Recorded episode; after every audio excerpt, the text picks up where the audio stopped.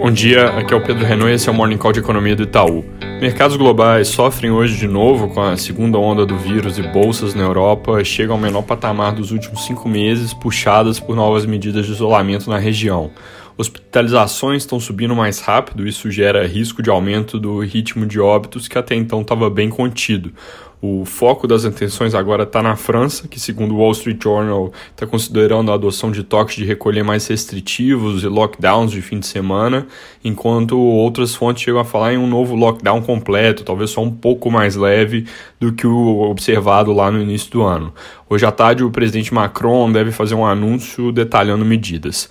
Na Alemanha, a Angela Merkel também deve anunciar novas restrições, com o fechamento de bares, restaurantes, eventos, mas pelo menos por enquanto a sinalização nos dois países é de que escolas e creches podem continuar operando, a não ser em regiões com contágio muito alto. Nos Estados Unidos, apesar da proximidade das eleições, o noticiário também está concentrado sobre o assunto Covid, com alta de hospitalizações e mortes e comentários por parte de alguns institutos importantes que essa onda do outono do hemisfério norte pode ser mais letal do que o esperado.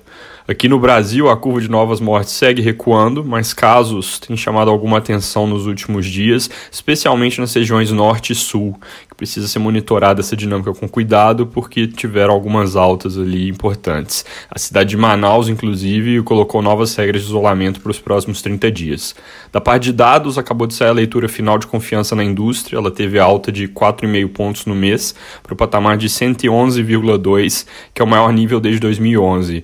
Melhora forte do componente de situação atual, ele subiu 6,4 pontos, e alta também do índice de expectativas, que aumentou 2,7.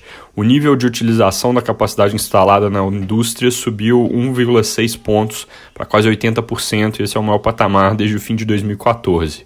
Destaque do dia vai ser reunião do Copom de hoje à noite, onde não tem muita dúvida que a Selic vai ser mantida em 2%, mas há bastante expectativa com relação a possíveis mudanças na comunicação.